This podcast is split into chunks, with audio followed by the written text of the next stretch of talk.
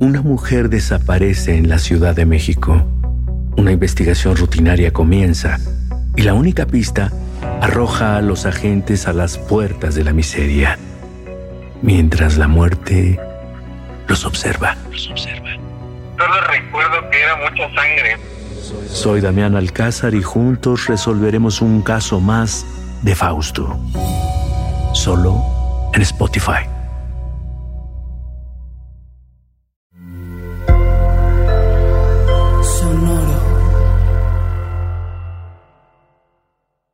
El siguiente podcast contiene lenguaje explícito y descripciones de violencia gráfica. No es recomendable para menores de 16 años sin supervisión de un adulto. No se recomienda escuchar mientras se opera un vehículo automotor. Para una experiencia óptima, se recomienda el uso de audífonos.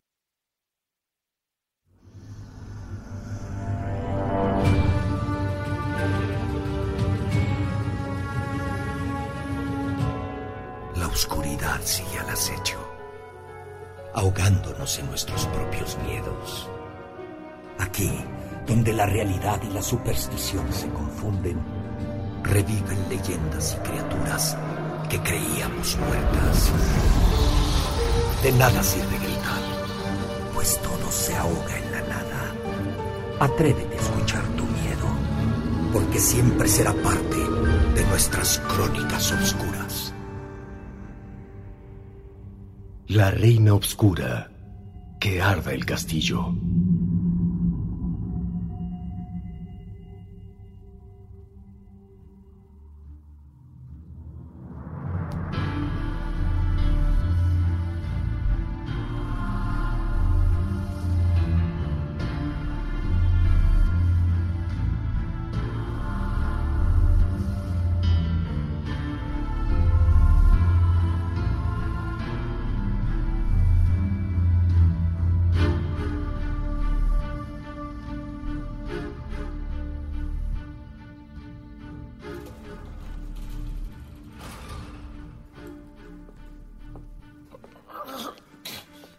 ¡Suéltenme!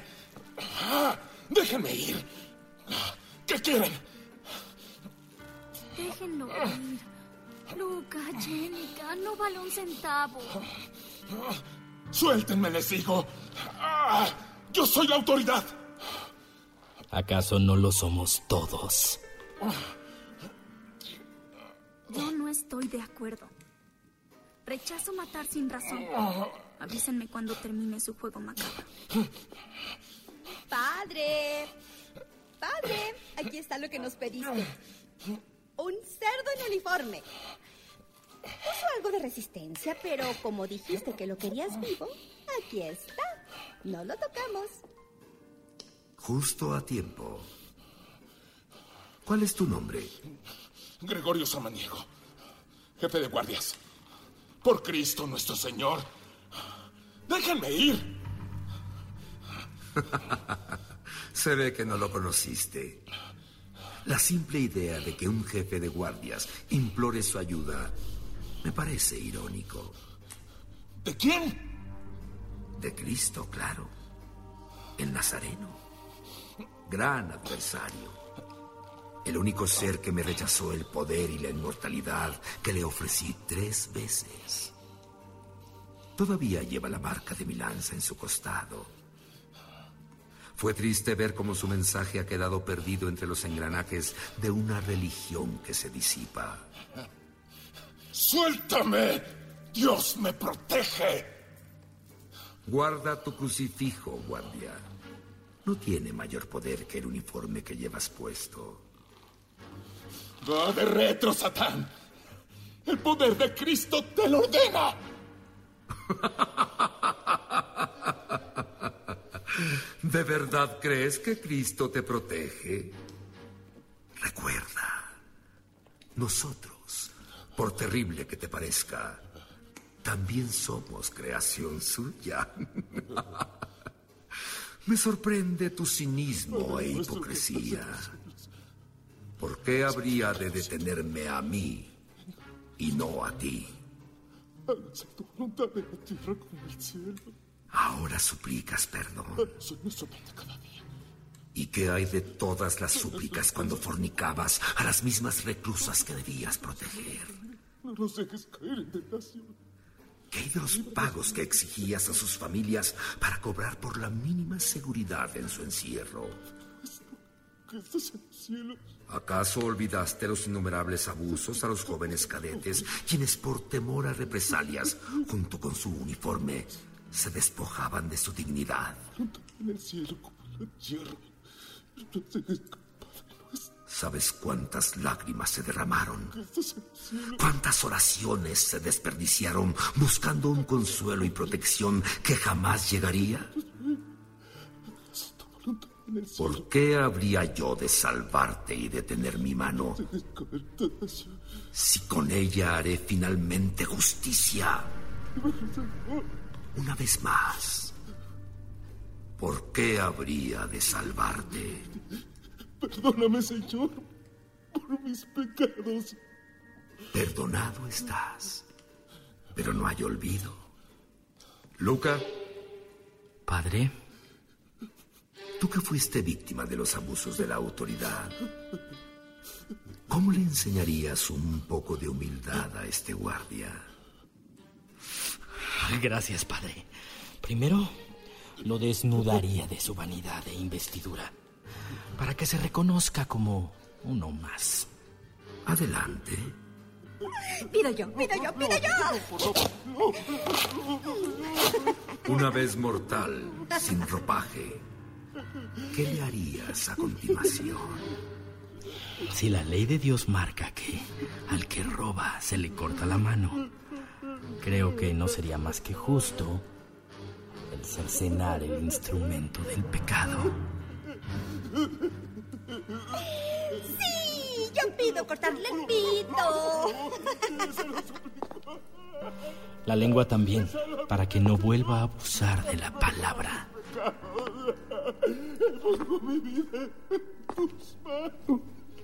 Y juro que sentirás esa mano.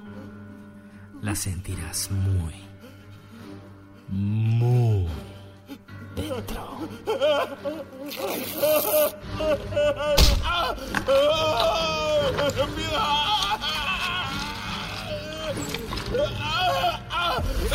Piedad, por favor, hagan lo que quieran, hagan lo que quieran. Piedad, piedad. ¡Ay, ya! ¡Deja de moverte!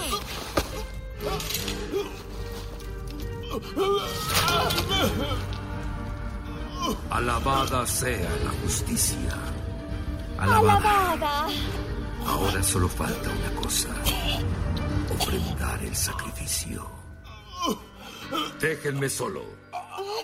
Pero padre, queremos ver cómo matas al cerdo. Luca, Sí, padre. Lealtad y obediencia. Vámonos, Jenica. Pero...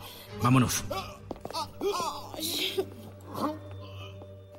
ahora honrarás tu vocación de servicio.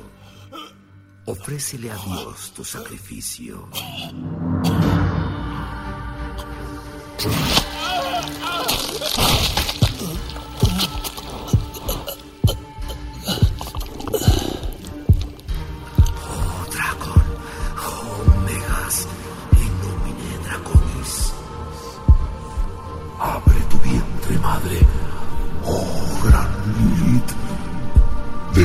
Reposar en la oscuridad de tu alma.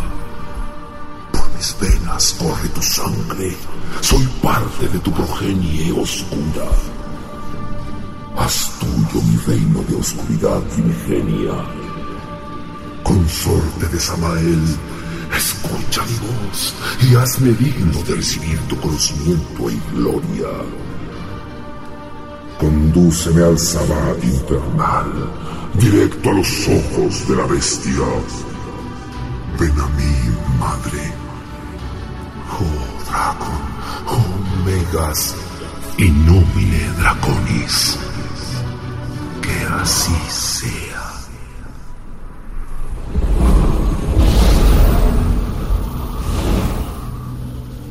Entrégate a la oscuridad.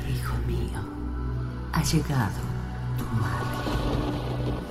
No soy digno de ti. No, no lo eres. pero eres mi hijo. Y mi paciencia cada vez es más frágil. Tenías razón, madre. Desde un principio, la niña es especial. Su sangre es invulnerable. ¡Cuánta superbia! Mi pequeña alma oscura. Sanguis sanguinis mei. Cain filius. Yo soy tu hijo mayor. El más leal. El más obediente. ¿Por qué no tengo su habilidad? Por el castigo de Dios. Él nos condenó a la noche. Donde yo gobierno.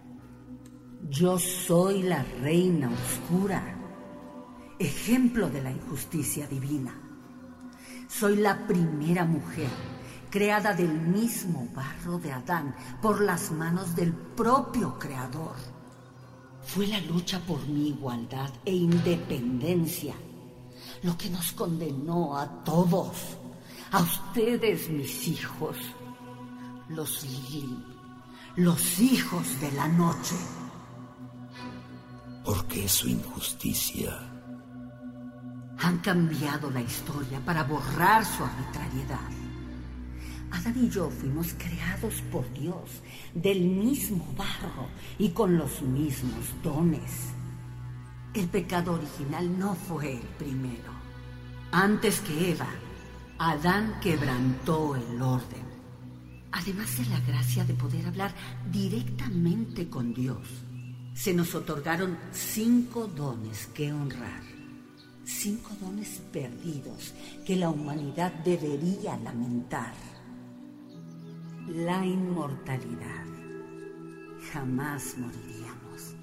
Y en su momento nos llevaría con él, incorruptos a su morada. La impasibilidad. No sufriríamos nunca, ni nos afectaría ningún padecimiento. Para nosotros no había sufrimiento, ni dolor, ni angustia. Éramos invulnerables. La ciencia. Teníamos la capacidad de con solo verlo, saber y entender absolutamente todo sobre la vida terrena o eterna. El perfecto dominio. Podíamos dominar a todo ser inferior a nosotros y utilizarlo en modo perfecto. El gobierno sobre el resto de la creación. Y por último, y motivo de la afrenta, la integridad, el perfecto equilibrio, rectitud y dominio sobre las pasiones. Es ahí donde Adán deshonró el pacto. Continúa, madre. Al descubrir el poder que teníamos, Adán me forzó a someterme abajo de él, exigiendo mi sumisión y obediencia. ¿Quién creía que era? ¿Por qué habría yo de aceptarlo? Fuimos creados en igualdad y así deberíamos permanecer. Me rehusé a copular con él de nuevo y me oculté en el paraíso hasta que ahí nació mi primer hijo. Mi dulce Caín. Pero Adán, al desconocer mi igualdad, se volvió inestable, distante. Entonces le reclamó al Creador, exigiéndole que me sometiera a su voluntad. Yo no podía permitirlo. Así que una noche dejé al pequeño Caín oculto y seguro. Y huí. Corrí hasta dejar el Edén, adentrándome cada vez más en la oscuridad. La tenebra se fue volviendo cada vez más normal, más natural. Y es ahí donde conocí a tu padre, Samael, la estrella de la mañana, el medio refugio y dignidad. Al darse cuenta Dios de mi ausencia, aprovechó que Adán dormía y de su costilla creó a Eva, La patética y débil criatura que aceptó la sumisión a Adán. Pero Dios les impuso una prueba. Jamás comer del árbol del bien y del mal. Donde residía la libertad. Adán de inmediato hizo suya a Eva, engendrando pronto a Abel. Bastardo. Fue entonces que astutamente tu padre, encaramado en un árbol, se aprovechó de la estupidez de Eva. ¿Cómo no iba a ser débil? Había sido creada de la costilla del hombre. Al comer del fruto, Dios se enfureció por su desobediencia, expulsándolos del paraíso. Les retiró los dones y su gracia. No volverían a hablar con él.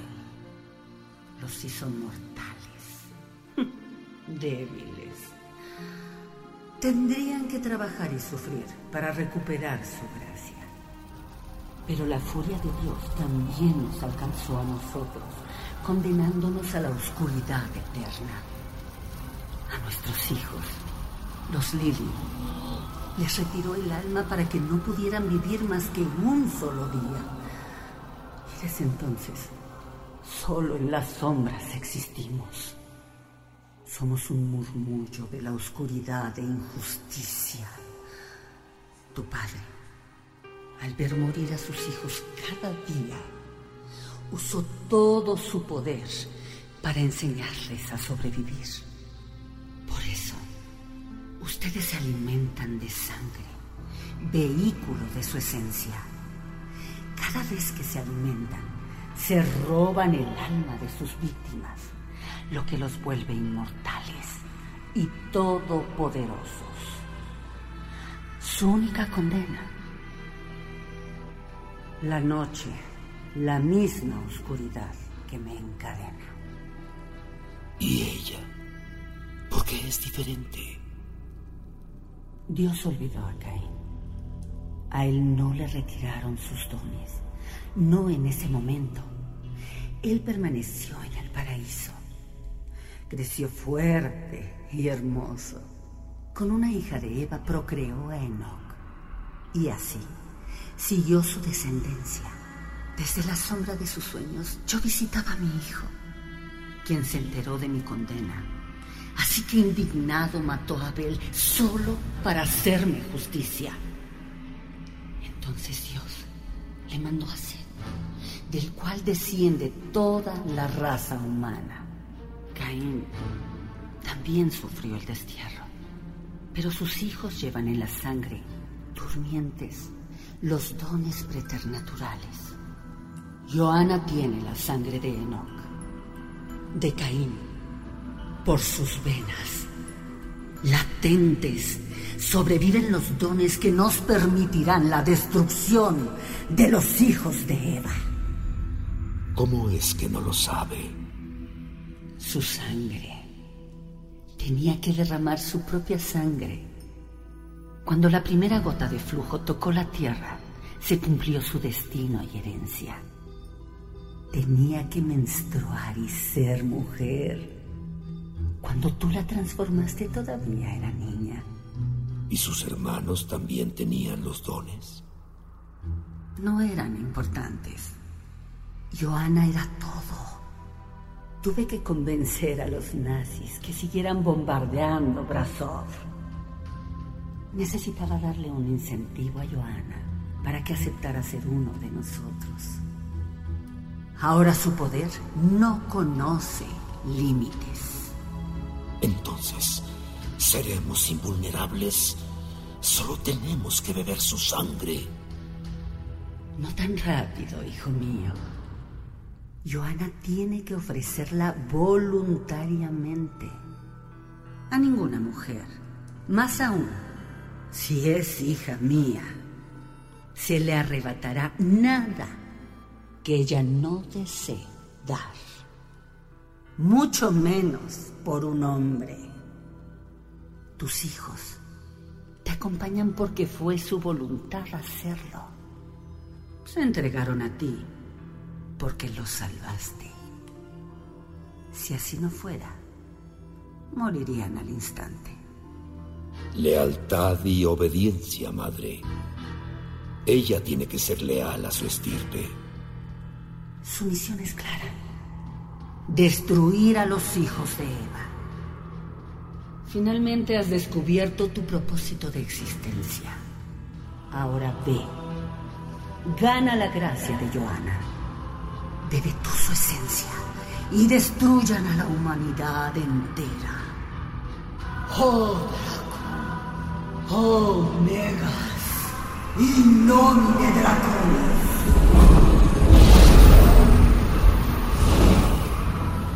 Que así sea.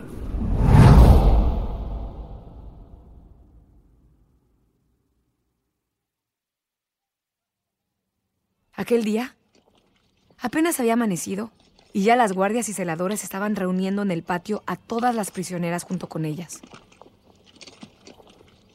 Hoy tendríamos que convencer a todas de algo que difícilmente yo misma creería si no lo hubiera visto. Esa noche había desaparecido Trini. Había tenido un poco de fiebre y la habían llevado a la enfermería. Trini nunca regresó. ¿Todas? Todas por acá. Las del edificio 3 y las de talleres. Pasan de este lado. ¿Qué hacemos aquí? ¿Qué está pasando? ¿Por qué estamos todas aquí? ¿Y las guardias? Pasen, pasen. Ustedes desde atrás, rápido. Tenemos poco tiempo. ¿Dónde pusieron al director y a los médicos? Los encerramos en la biblioteca. No podemos arriesgarnos. ¿Qué es esto? ¿Un motín? ¿Con guardias? ¡Ay, qué pedo! Cállate, Carmen. ¿Qué pasa? Rocío va a explicarles. Apúrate, mujer, que no tardan en darse cuenta. Hoy enfrentamos una amenaza difícil de creer. Tan grande que guardias y celadores se han unido a nosotras. Y no mames. ¿Ahora son cuatas? Pues qué pedo pasa. ¡Ay, ya, escúpelo! Durante años, semana tras semana, desaparecen compañeras, sin ninguna explicación. Simplemente no las volvemos a ver. Todas pensamos que era culpa de las guardias y autoridades. Pero por la muerte de Yolanda, descubrimos que hay un grupo de asesinos que viven aquí, en este reclusorio. Pues un chingo. A ver, levanten la mano las que están aquí por cargarse a alguien. ¡Cállense todas! Esto no es broma. No solo Yolanda y su bebé están muertos. Tan solo en la última semana han desaparecido más de 13. Y esto va a continuar a menos que hagamos algo. Anoche desapareció Trini. ¿Tú quieres ser la siguiente? Los asesinos tienen habilidades extraordinarias. No es fácil siquiera verlos. Y llevan años matándonos sin que nos demos cuenta. Pues nomás dinos dónde están y les partimos su madre y ya. Lo que les voy a decir es difícil de creer, pero se los juro por Dios que es verdad.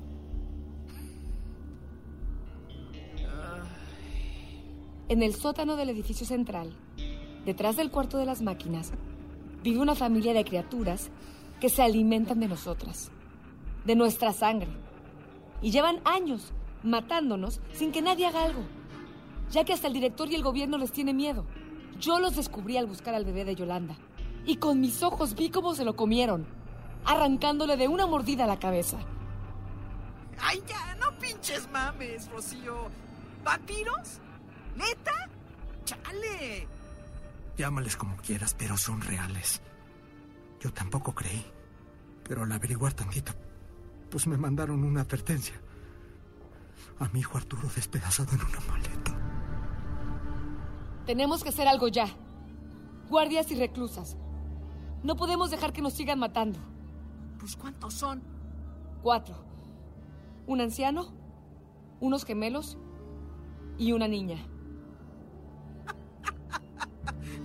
¿Tanto pinche drama por cuatro pendejos? A ver, Roxy, Olga, la Sam y yo. Tú nomás dime cuándo y valieron verga. No es tan fácil, Carmen. Son muy fuertes. Más que 10 hombres juntos. Se mueven tan rápido que no los puedes ver. Pueden olfatearnos a kilómetros de distancia y pueden sentir cada vibración de nuestro cuerpo. Ven perfectamente en la noche y pueden transformarse en diversas criaturas o convertirse en bruma y entrar por cualquier rendija. Tenemos que ser cuidadosas o pueden matarnos a todas. Ahora sí se la mamaron. Estos no son vampiros, son supermas. Y entonces, ¿cuál es su kriptonita? Las cosas se salieron de control. Las burlas de Carmen y sus amigas se contagiaron a todas. Las guardias trataron de mantener el orden, pero eran demasiadas reclusas y estaban en desventaja. Iban a comenzar una revuelta. Hasta que de pronto, desde la oscuridad de un pasillo, alguien aventó un bulto extraño que rodó hasta detenerse en el centro del patio.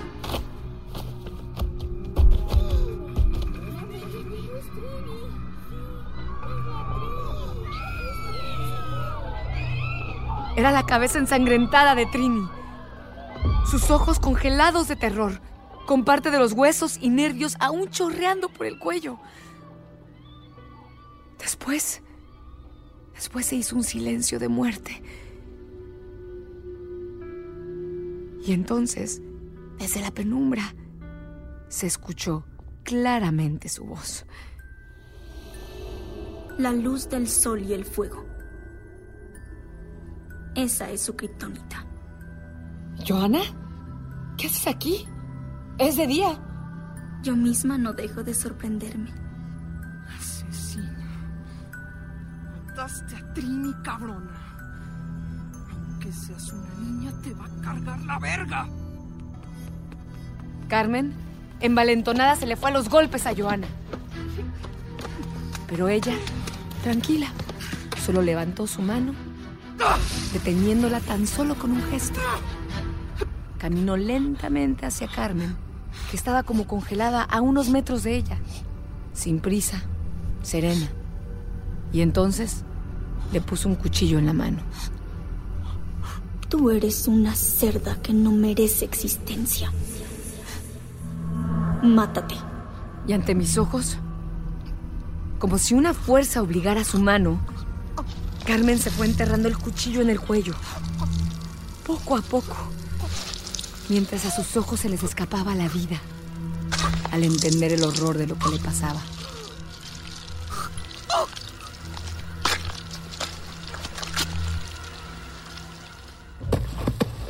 ¡Carmen! Maldita. Escúchenme bien ahora. No quiero ser su enemiga, sino su aliada. Dime qué quieres.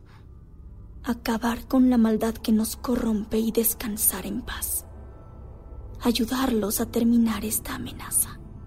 ¿Cómo sabemos que no es una trampa? No lo sabrás, pero no tienen otra opción. O aceptan mi ayuda o serán alimento de mi familia. Ahora presten atención. Ninguno de ellos tolera la luz del sol o el fuego. Y tienen que dormir de día, lo que los hace vulnerables. Apenas comienza el día, así que tienen tiempo suficiente. Yo puedo darles acceso a sus habitaciones, así que evacúen el edificio central, ya que solo el fuego podrá acabar con ellos. Joana, ¿vas a matar a tu propia familia? Que arde el castillo. Que arda.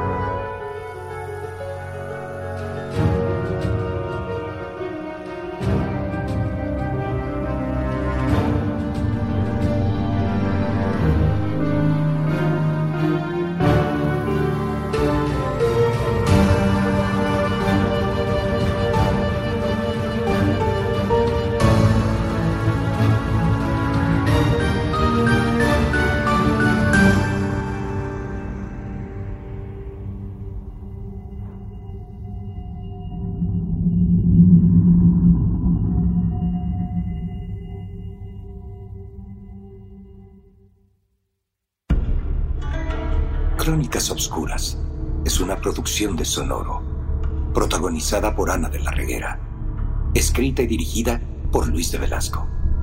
Descubre la historia de la Reina Obscura escuchando la temporada completa. Comenta y comparte este podcast con los más valientes que conozcas, usando hashtag Crónicas Obscuras.